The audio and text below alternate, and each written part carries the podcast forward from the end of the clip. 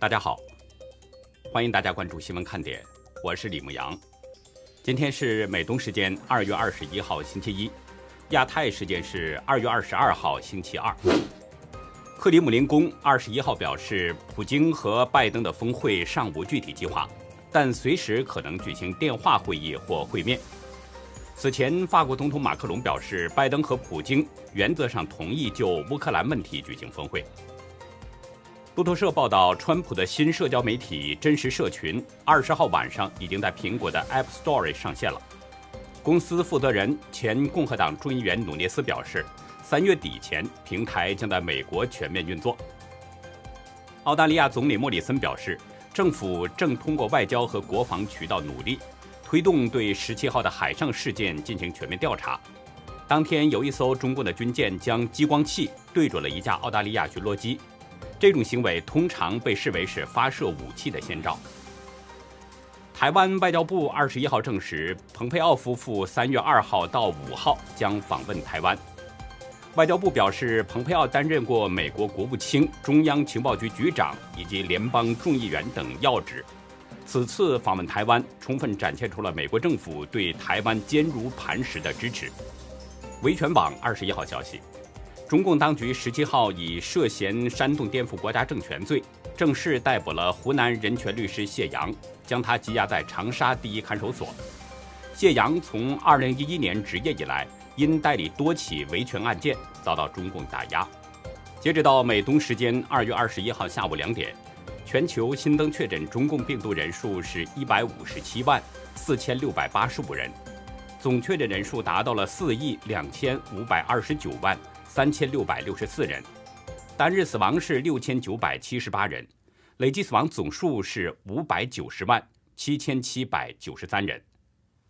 下面进入今天的话题，我们今天的内容还是徐州铁链女事件，今天有很多的爆料内容。其中呢，有网友的独家爆料都是非常的惊人。最近的节目呢，时长都是比较长了，所以仍然希望大家能够坚持看完。先跟大家说一声，请大家不要觉得呢我们的话题啊单一，因为铁链女这个事儿，如果就这样不声不响，会被有良知的人戳脊梁骨，这是一方面；另外一方面，帮别人其实就是帮自己。有一位网友写了这么一段话。当有人被铁链封锁在阴暗的地下室时，我没说话，因为那人我不认识；当我身边的朋友被锁在地下室时，我不敢说话，因为我害怕被戴上镣铐；当我的孩子或我的家人在某一日被一条无形的铁链捆住，锁在阴暗角落时，没有人会为我发声了，因为所有人的嘴上都封着厚厚的“急急如律令”。今天，一个叫叶静子的人，针对铁链女发了一条微博。微博中写道：“二月十五号丰县的路都给封了，看来大家的关注已经给到当地压力了。但我们希望看到的是解决事情的方法，而不是强压之下作秀、粉饰太平。既然已经是默认了的事实，想办法彻底解决问题吧。丰县肯定是冰山一角，其他呢？”二十一世纪还存在这样原始的行为，人性去哪里了？公开资料显示呢，叶静子，一九七五年出生在北京，他目前的职务是中国香港星际文化集团有限公司董事长。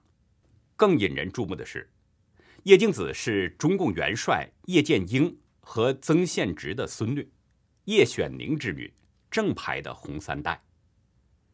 叶家在中共体制内是很有影响力的家族，现在叶家开始炮轰丰县了。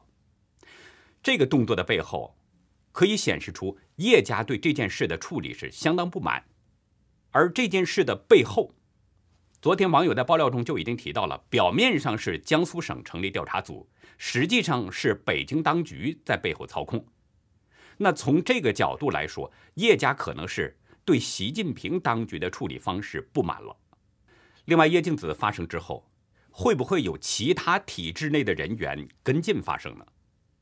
昨天我提到了网络上传播的那首诗，有人说呢是前深圳市委书记厉有为的作品，我觉得也很可能是厉有为写的，不然他可能早就出来辟谣了。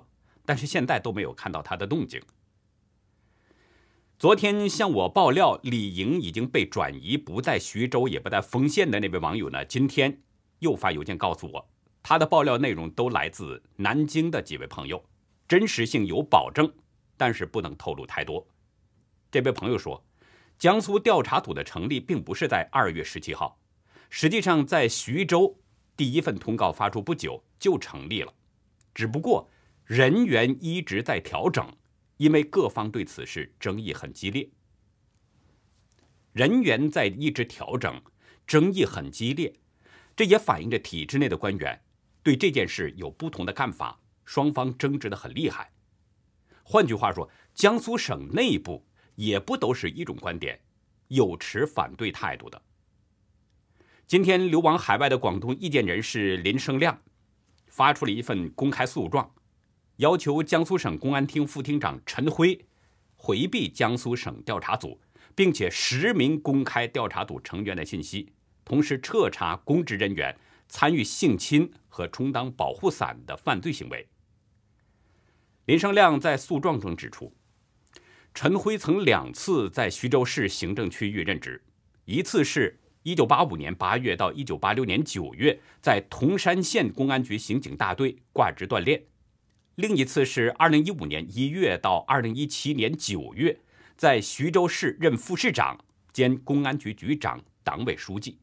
陈辉在徐州两次任职期间，正是徐州市拐卖妇女儿童犯罪猖獗时期，而公安机关是涉及大面积犯罪的利害关系单位之一，疑似为拐卖人口犯罪行为充当了保护伞，应当一查到底，尤其是公检法和民政。鉴于此，陈辉必须予以回避。今天，骄傲女孩还原了铁链女李莹她的被拐卖路线图。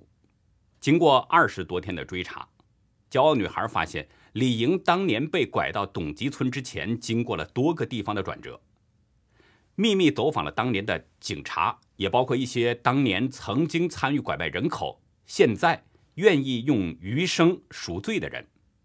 从他们这些人的口中得知。李莹当年被人贩子从四川南充拐走之后，先是被带到了重庆，紧接着就前往贵州省贵阳市。骄傲女孩特别指出，贵阳是云贵川所有被拐女性的中转站。随后，李莹又被带到了湖南长沙，再转到河南郑州，然后进入到江苏徐州铜山县，也就是现在的铜山区。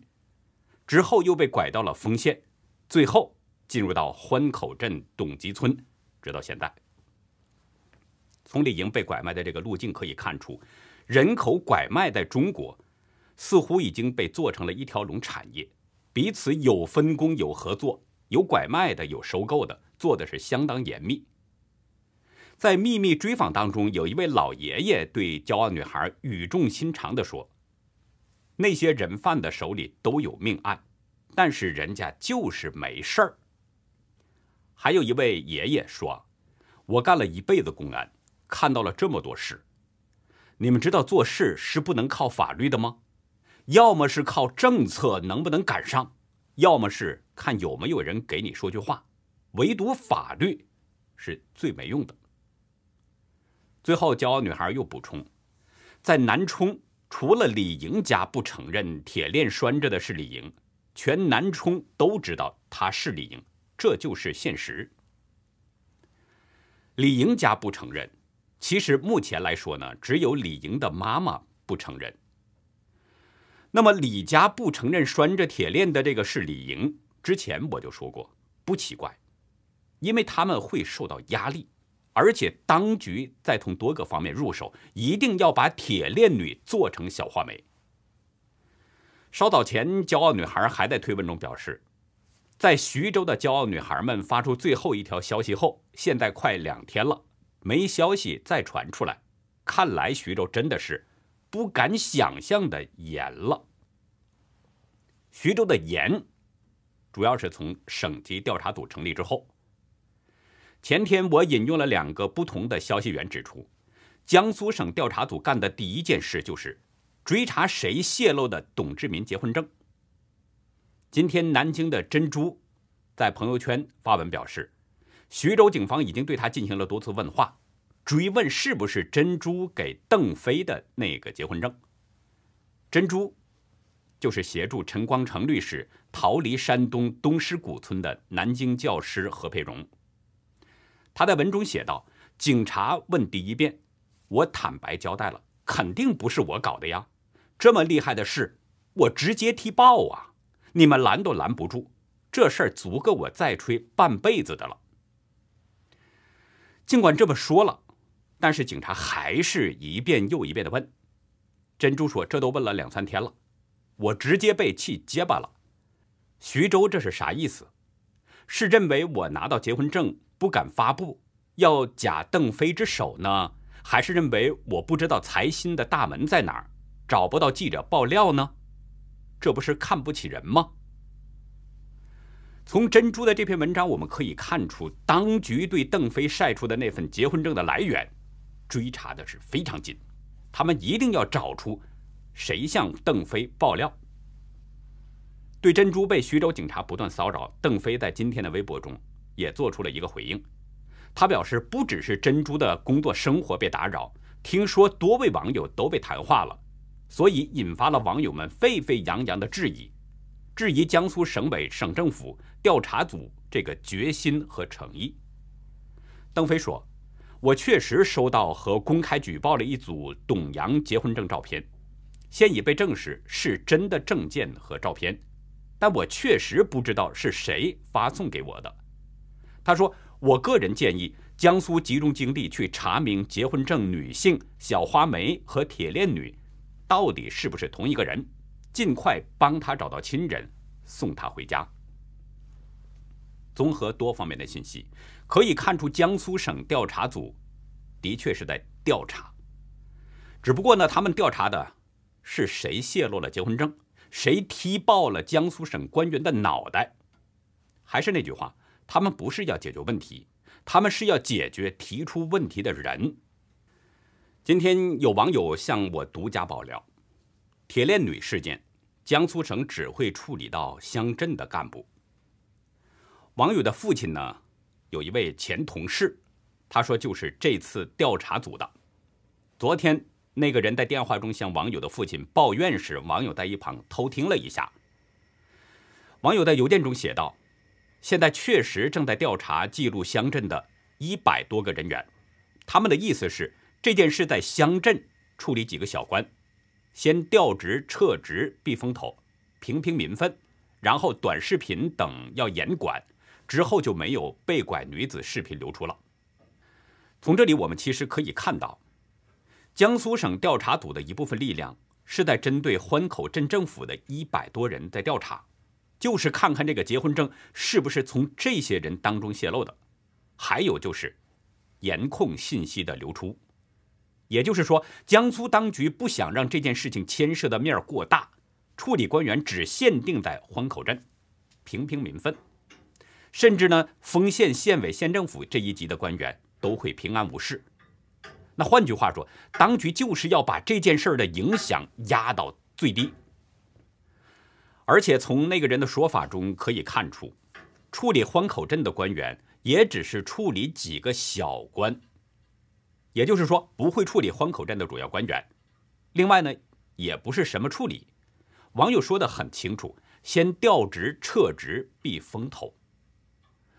网友还引用那个人的话说：“这件事唯一的错误就是董志民不该把视频放出来引起民愤，因为在当地几乎没有觉得拐卖女人是错误的。”网友表示，他们认为被拐的女人都是从山沟沟来的。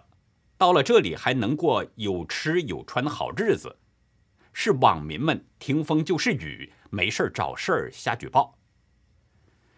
从网友听到的这个情况来看，江苏当地拐卖人口的现象的确是非常严重，以至于他们不认为拐卖女人是什么事儿，甚至于他们认为让那些被拐来的女人还过上了有吃有穿的好日子。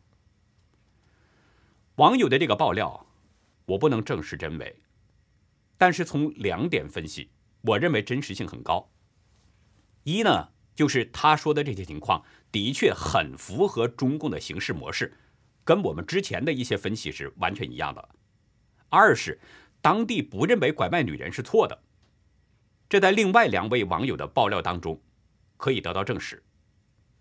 在今天组稿的过程当中，我接连收到网友的独家爆料。先说人大校友鲁难的大瓜。二零一零年的人口普查数据显示，丰县没有傈僳族人，有一名怒族女性，但是年龄段显示那不是铁链女。更令人震惊的是呢，公开身份资料显示，用铁链禁锢、强奸、折磨妇女的董志民未婚。从公布的网络截图可以看到，这份截图是在二零二二年的二月二十一号八点四十三分截取的图片。也就是说，直到今天，董志民都是未婚状态。董志民的这个资料上有照片，有身份证号码，他的户籍详细地址是欢口镇董集村二百六十六号。我查了一下上面的身份证信息，三二零三二幺。代表着江苏徐州丰县，然后是董志民的生日，一九六六零五零三，尾数是零二幺幺，是不是大瓜呢？人口普查的数据显示，董志民至今未婚，而杨庆霞持有的结婚证上显示，董志民一九九八年八月二号就登记结婚了，尽管那天是一个周日，这究竟是谁的鬼呢？官方通告说，杨某霞即是小花梅。根据官方默认的这个结婚证显示，小花梅的出生日期是一九六九年的六月六号，到现在应该是五十三岁。而且官方说小花梅是傈僳族，一九九八年董志民跟他登记结婚。但是二零一零年的人口普查资料中却没有相关的资料，没有傈僳族人，这究竟是怎么回事呢？我们下面就来说网友给我的独家爆料。网友表示，下面的几点重要信息都来自一名正义警察。网友说的第一点是，原先网络传播的结婚证确实是伪造。我在此前的节目中曾分析过，那个结婚证存在着很多问题，即便不是假证，也应该是无效证件。而现在网友从正义警察那里得知。结婚证确实是伪造的，是谁伪造的呢？我当时也提出了这样的问题，因为上面有钢印，还有欢口镇婚姻登记处的盖章，所以普通百姓的可能性不大。网友在邮件中说的第二点就是，当局广泛参与制作伪证与放任购买性奴。放任购买性奴这一点。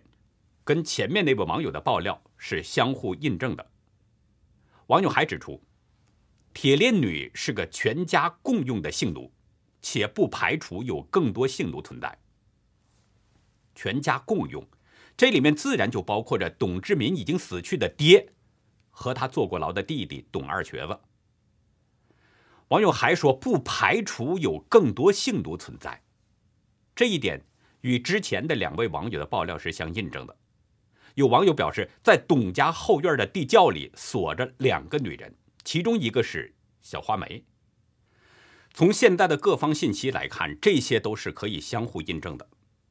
也就是说，正义警察所说的当局广泛参与制作伪证，可信性是相当高的。如果没有政府部门、没有中共官员的参与，董志民不可能拿到结婚证，因为李莹被使用的假名字杨庆霞。他本人很可能没有亲自到现场，而且户口信息都是使用假的，包括假照片，一切都是假的，却拿到了盖有当地婚姻登记处的盖章的结婚证，这说明什么呢？网友爆料的第三点呢，就是董家所有小孩都是假户口，且当局包庇制作假户口。这一点爆料也符合外界的质疑和分析。徐州在公告中表示，经过 DNA 鉴定，董家的八个孩子都与董志民和铁链女能够匹配。但是，董志民的大儿子董香港一九九七年三月出生，而被官方称为“小花梅”的铁链女，与董志民登记结婚是一九九八年八月二号。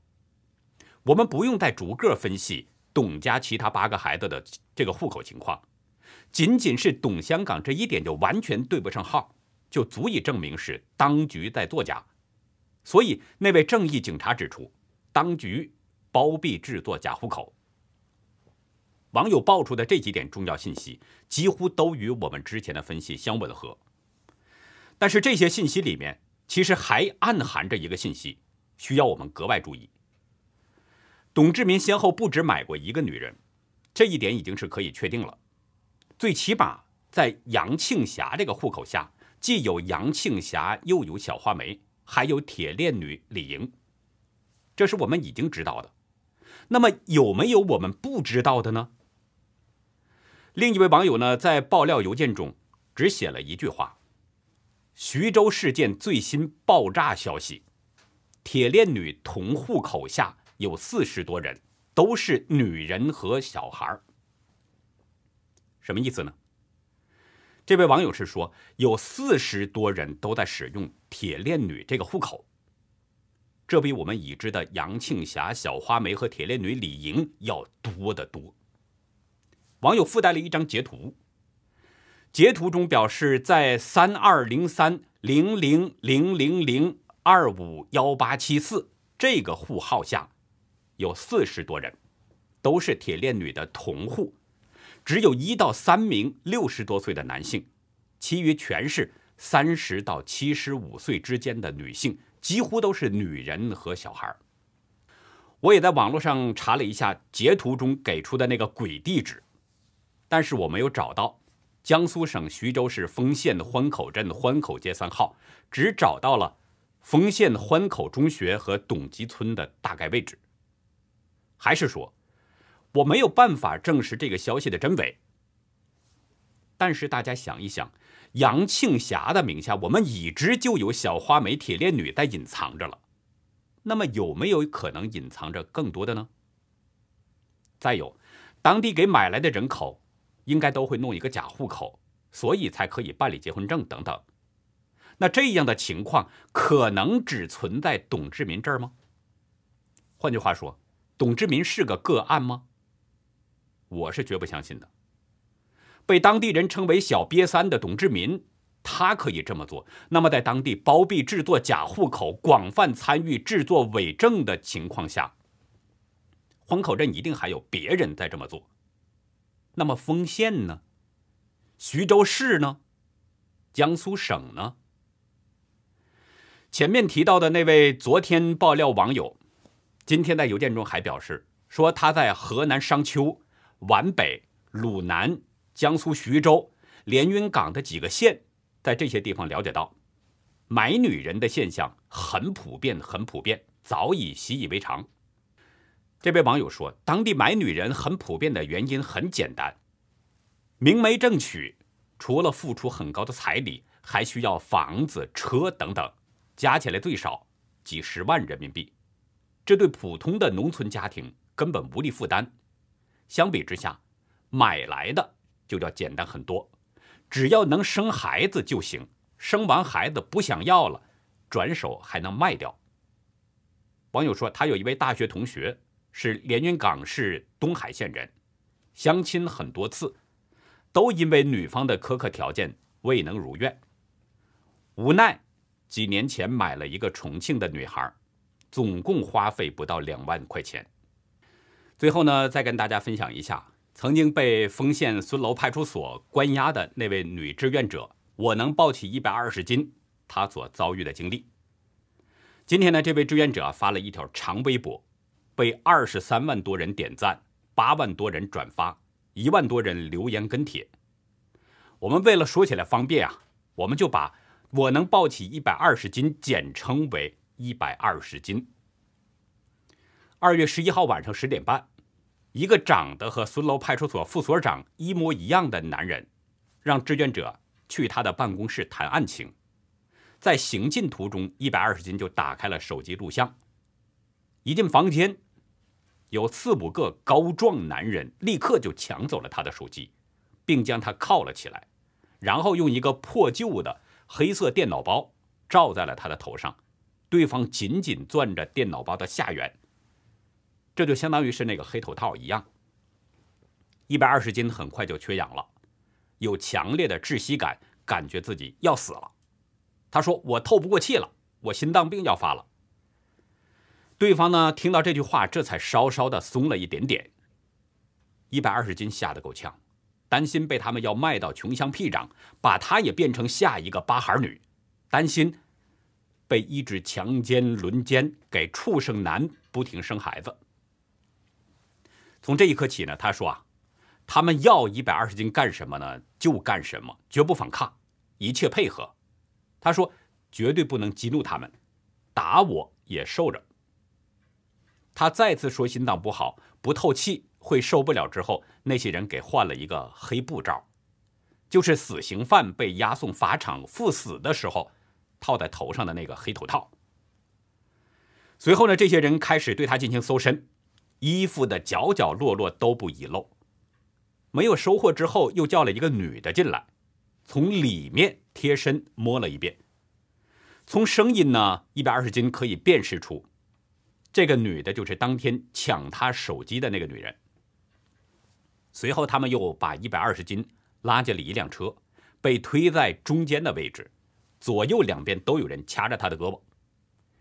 不知道开了多久，停车后他被给拉下了车，但是呢，这个黑罩子始终是套在头上，好像进了一个很多人的大厅，始终被一个女人跟着，但是喝水、尿尿都不被允许。等了很久，有人拿掉了他头上的黑套，要他录面部信息。这个时候呢，他才发现旁边有很多穿警服的男人。一个穿警服的人问他，既往有没有什么传染病？一百二十斤立马说有乙肝。因为在来的路上，他就想了一路，乙肝、艾滋和梅毒都属于性传播疾病，这样呢，就算被别人买走。知道他有乙肝，说不定强奸的时候会戴个安全套。他想了很多，做了各种糟糕的打算。录完后，他又被塞进了车里边，又开了很久。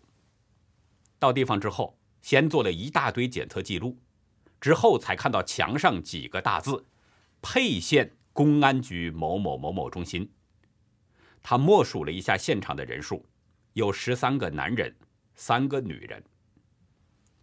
一百二十斤被带进了一个审讯室，被一群人围着，有人专门拿相机拍照。他心想：这阵仗太大了，跟报道国家领导的重要发言没什么区别。这么多人晚上十二点了不睡觉来审他，他说：可见我有多重要。在审讯的过程当中呢，一百二十斤跟那些警察是斗智斗勇，没让他们得到任何有价值的信息。做完了笔录之后，已经不知道是凌晨的几点钟了。第二天，他们又提审。这个时候，一百二十斤忽然意识到一个问题：他是外地人，那几天一直在丰县活动，为什么现在在沛县的警察来审问呢？提问警察说他寻衅滋事，他就问：寻了谁的信？滋了什么事？审讯他的人自称是警察。要求一百二十斤得按他们的命令做，声称在沛县公安局里肯定都是警察。但一百二十斤反问：不穿警服、不出示警官证、不报警号，就凭在公安局里就是警察，就能对嫌疑人想怎么样就怎么样？我现在是处于什么阶段？按经历，我是被拘留了；按流程，现在应该是属于传唤。警察可以在不出示任何材料、证件和执法记录仪，甚至连身份都不表明的情况下进行执法，要求公民无条件配合吗？审讯的两个警察被质问的是张口结舌，答不上话来，最后不说话了，不理他，说直接装死了。后来呢，来了一个年龄大的警察，一百二十斤就问。为什么一个中国人一直在美国活动，结果是由法国来审讯他呢？对方说啊，是指定管辖，要求他放弃抵抗，坦白从宽，争取宽大处理。一百二十斤质问：指定管辖，总有文书吧？你把上级指定你们管辖的文书拿来我看看，总不能你说指定管辖就指定管辖了。指定管辖这种事儿，也不可能是在微信或者是一个电话里说一声就行了的吧？那现在我老家公安说他们指定管辖我，是不是就能把我接走呢？一百二十斤想起了第一次审讯前啊，警察给他看过一个犯罪嫌疑人权利义务告知书，里面有这么一条：与本案无关的问题，嫌疑人有权拒绝回答。于是呢，第二次要对他做笔录的时候。他说：“我质疑沛县公安局执法的合法性，我拒绝回答一切问题，拒绝签署一切文书。”一八五八年，在法国的一个名不见经传的小镇鲁尔德，十四岁的少女博尔纳德在山洞外见到了圣母玛利亚，一共显现了十八次。从那以后呢，罗尔德就成了天主教最著名的朝圣地。千万人在那里祈祷或者是沐浴之后痊愈。博尔纳德英年早逝，至今已经一百多年了，但是自然保存的遗体仍然是完好无缺。欢迎大家到优乐客会员区了解更多。我们的会员网站网址是 http: 冒号双斜线牧羊 show 点 com，还有一个是 http: 冒号双斜线 youlucky 点 biz。那好，以上就是今天的节目内容了。如果您喜欢新闻看点呢，请别忘记点赞、订阅。也希望您在视频下方跟我们留言，与我们进行互动。更希望您能够帮我们把这个频道多多的转发出去，让更多的有缘人、更多需要了解真相的人接触到我们、看到我们。感谢您的收看，也感谢您的支持和帮助。再会。